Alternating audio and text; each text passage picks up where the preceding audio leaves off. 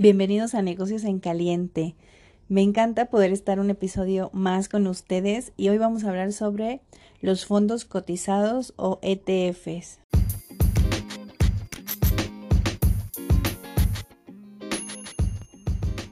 Hola, buen día a todos. Esto es Negocios en Caliente, donde hablaremos sobre finanzas e inversiones con Diana Rodríguez. Exchange Traded Funds. Bueno, pues los ETF son un conjunto de activos. Estos cotizan en la bolsa de valores. Imagínense que es como una canasta en donde adentro hay diversos activos. Los ETFs ayudan a poder invertir de manera diversificada y a bajo costo. Esto los hace muy atractivos para los inversores.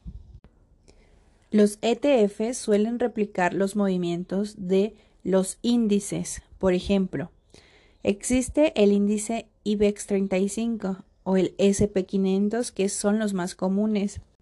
Para cada uno de estos índices existe un ETF que replica lo más exactamente posible su movimiento en el mercado. El IBEX 35 muestra el desempeño de las 35 empresas más significativas para la economía española. Los ETFs, que son fondos cotizados de inversión, que nos permiten tener posiciones sobre un índice y que pueden ser comprados y vendidos en la bolsa de valores. Como su nombre lo indica, es un fondo de inversión, pero no es un típico fondo mutuo, donde un gestor o varios gestores administran el dinero con estrategias de compra y venta. Los ETFs no tienen un gestor que tomen las decisiones de qué comprar y qué vender con el dinero de los inversores sino que buscan reproducir lo más exacto posible el desempeño de un índice determinado y su objetivo no es vencer al mercado, sino seguir el desempeño del mercado.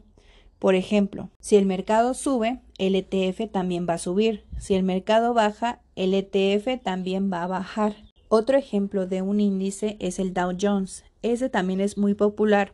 Si, por ejemplo, sube un 10% en un año, pues el ETF reproducirá su desempeño y subirá también un 10% respectivamente. Ojo, todavía no menciono el nombre de los ETFs. Solo he mencionado el nombre de algunos índices. Un ETF lo podemos considerar como un portafolio de inversiones.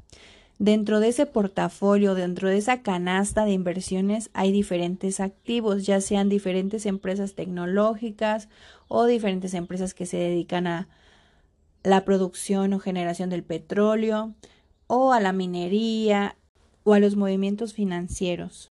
Todo esto de diversas empresas. Una excelente pregunta y que todos nos hacemos en algún momento es ¿qué sentido tiene reproducir un mercado? ¿No es mejor que un, profesional de inversiones seleccione las mejores acciones y tenga un mejor desempeño? Todo dependiendo del desempeño de las empresas, claro. Ok, pues la respuesta a esta pregunta es que detrás de un ETF existe la teoría de los mercados emergentes. La mayoría de los gestores pues no consigue vencer al mercado con sus decisiones de compra y venta a diario. Por el contrario, pues tienen resultados por debajo del mercado. Así que en vez de llevarle la contra al mercado, seguimos los movimientos del mercado. Otro de los impedimentos para participar directamente en la compra de las acciones de las empresas, pues vuelve a los ETFs más atractivos. ¿Por qué? Porque tiene costos bajos de administración. Es muy fácil poder participar en estos, ya que puedes hacerlo desde 50 pesos, cosa que una acción te va a costar por arriba de 7 mil pesos en adelante. Otra de las respuestas a esta pregunta es que los ETFs combinan varias características de los fondos de inversión, ya que con un producto puedes invertir en varios valores con características de acciones, ya que la parte que adquieras puedes comprarla y venderla en los mercados de valores. Los ETFs pueden ser acciones, commodities, materia prima o deudas de gobierno. De hecho, hay un sinfín de ETFs para muchísimas, muchísimas cosas. Y ahora, para que quede un poquito más claro, te voy a poner otro ejemplo. Ya dijimos que un ETF sigue un índice y que en este caso podría ser el SP500. Este índice es el más popular y representa las 500 empresas más grandes de Estados Unidos. Así que si compras un pedazo de este ETF, tendrás un pedacito infínimo, una fracción muy chiquita de estas 500 empresas. Seguirás el movimiento del rendimiento de estas 500 mejores empresas. ¿Qué pasa si a una de estas 500 empresas les va mal? Bueno, pues tienes 499 empresas restantes a las que les puede ir bien y compensar la pérdida de la empresa que cayó.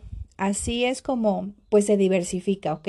Esto reduce el riesgo, obviamente, para que tú no pongas toda tu inversión en un solo activo, en una sola acción. Obviamente, poner todo tu dinero en una sola acción y comprarla directamente es riesgoso, pero tiene más beneficio, tiene mayores rendimientos y esto hace que sea muy accesible para cualquier persona que no sea millonaria y que tenga poco capital para invertir. Esta es una muy buena opción para personas que empiezan en el mundo de las acciones. Y otra de las preguntas muy comunes es, ¿y si compro una acción de las 500 empresas más importantes de Estados Unidos? Pues sí se puede, pero requerirás miles de pesos para poder tenerlas todas. Así que un ETF ayuda a que puedas comprar por mucho menos fracciones de ese índice. Y ahondando un poquito más en el tema, otra pregunta que puede ser común es cómo consigue un ETF reemplazar el movimiento de un índice. Bueno, pues a esto se le llaman metodologías de replicación. Existen dos tipos, la física y la sintética. La física consigue replicar la totalidad o parte de los valores que constituyen al índice. Por ejemplo, comprando las 35 acciones que componen el IBEX 35 o las 500 del SP500. Y en la sintética se emplean contratos de permuta financiera o swaps. Esto significa que los ETFs tienen una canasta de valores que puede estar o no relacionada con el índice que se desea reproducir. Cambian la rentabilidad del índice a través de un contrato de permuta financiera con una contraparte como un banco de inversión. Quiero que quede claro que los ETFs pueden replicar cualquier índice. También pueden replicar sectores como el sector financiero o el sector automovilístico. También pueden replicar índices regionales que pueden replicar regiones de todo el mundo, como Europa, Estados Unidos o mercados emergentes. Ahora, te voy a mencionar algunos ejemplos de ETFs. Y antes de pasar a mencionar algunos de los ETFs que existen en el mundo, si tienes alguna pregunta o comentario, puedes dejármela a través de las redes sociales o a través de este episodio. En las redes sociales nos encuentras como negocios en caliente. Y si requieres asesoría personalizada para poder empezar a invertir en acciones, comunícate con nosotros también a través de nuestras redes sociales en Negocios en Caliente. Puedes verificar en la página de morningstar.es los listados de los diferentes ETFs que existen. Hay listados de más de 8.500 ETFs disponibles para poder comprarse, que gestionan alrededor de 7 billones de dólares. Y para que vaya quedando claro, primero te voy a enseñar, te voy a ir mencionando la clave de pizarra que consta en letras. Después te voy a decir el nombre del ETF y a lo que se dedica. Y tú puedes encontrar el volumen promedio de transacciones y el dinero que ya administra este fondo en la página que te mencioné anteriormente.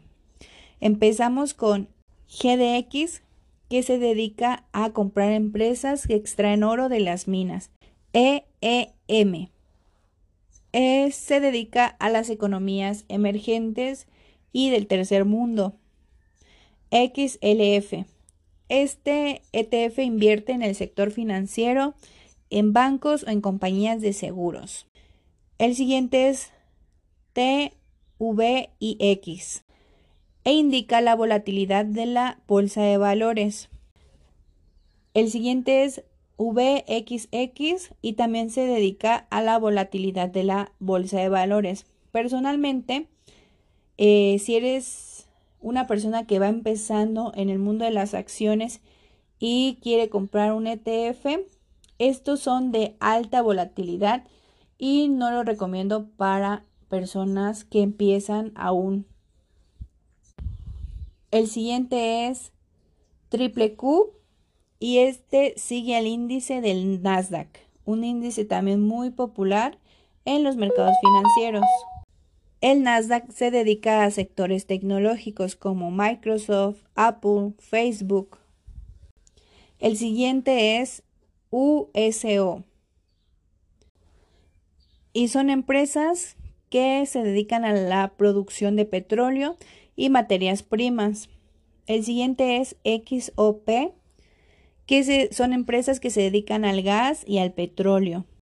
Y el siguiente es EFA. Y este ETF te permite exponerte a economías del primer mundo fuera de Estados Unidos como Europa, Japón o Australia. Si una vez que te decides a comprar un ETF, tendrás que poner la clave de pizarra para poder encontrarlo y poder comprarlo.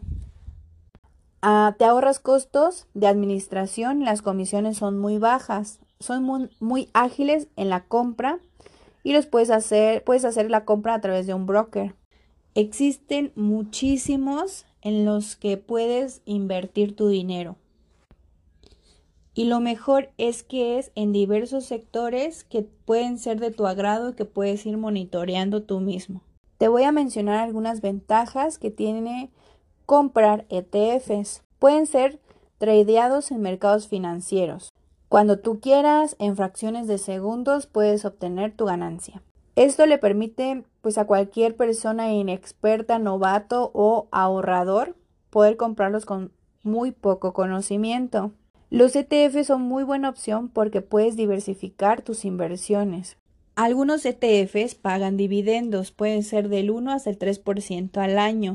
Los ETFs te permiten acceder a mercados que a veces es muy difícil poder acceder con acciones individuales.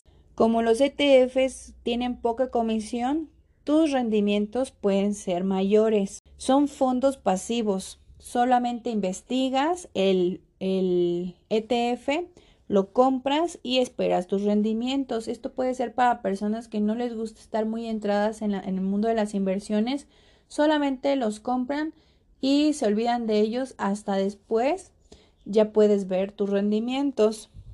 Y las desventajas obviamente es que pues el broker te va a cobrar una comisión por transacción.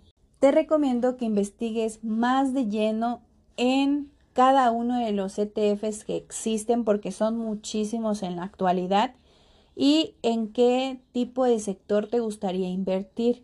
Algo que se adapte a ti, algo que te guste investigar, de cosas que te gusten saber, eso sí te lo recomiendo para que puedas darle seguimiento a tus ETFs. Como ya te lo mencioné, los ETFs son una muy buena forma de empezar a invertir en acciones por su bajo costo y su alta accesibilidad para poder comprarlos sin tanto rollo para acceder a ellos. Y ahora sí vamos a pasar a la parte de cómo compro un ETF, cómo lo pruebo. Bueno, pues hay ETFs muy baratos desde 50 pesos con comisiones desde 0.6%. Y esto puede ser desde el sector tecnológico. Ya tú verás en qué te gustaría invertir. Para empezar, como ya te lo he dicho en la mayoría de los capítulos, para poder invertir se necesita un broker y el que te cobre menos comisiones, obviamente. Puedes ver cuál se adapta a ti. Yo te voy a mencionar dos y busca el que más te convenga. Uno de ellos puede ser Cuspid, como ya también te lo había mencionado en capítulos anteriores, o GBM. Yo te recomiendo que veas el que más se adapte a ti, el que te enseñe también, porque hay brokers que te pueden enseñar. Una vez que ya hayas elegido el broker de tu preferencia, lo que vas a hacer es abrir una cuenta con ellos. Validar tu cuenta es muy importante. Te piden tus datos personales y tus datos para poder pagar impuestos, porque obviamente el acceder a estos ETFs sí requieren de tu pago de impuestos. Eso lo tendrás que ver con tu broker o con tu contador, pero ya es cuando empieces a generar ganancias notorias. Tu broker te va a ir guiando paso a paso, no te preocupes por esa parte. Una vez que ya validas tu cuenta, puedes empezar a invertir. Como es tal la competencia entre los brokers y existen muchísimos ETFs, ya los brokers te pueden abrir una cuenta desde 100 pesos. Obviamente que entre más inviertas, más puedes ganar. Y ahora sí, te vas al buscador dentro de tu broker para buscar estos ETFs con las claves de pizarra que te mencioné. Obviamente existen muchísimos ETFs y ya tú verás eh, cuál, cuál te guste más, cuál te atraiga no solo los que te mencioné. Y una vez que lo encuentres, verás el nombre, el nombre de la, em, la clave pizarra, el nombre de la empresa y el valor del ETF. Tienen opción para comprar, lo compras y una vez que ya lo tengas comprado, esperas y monitoreas tu ETF. Y las noticias obviamente, que tenga esa empresa. ¿Por qué las noticias que tenga la empresa? Porque todo influye en, las acciones de, de las empresas y eso hace que los índices se muevan.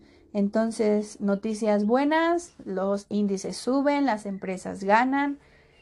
Noticias malas, las empresas, las acciones de las empresas caen, los índices caen y te afecta a tu, le afecta a tu ETF. Así que, obviamente tienes que estar al tanto de tus inversiones, pero también dependiendo de qué tipo de acción, de qué tipo de ETF compres, pues será la atención que le pongas.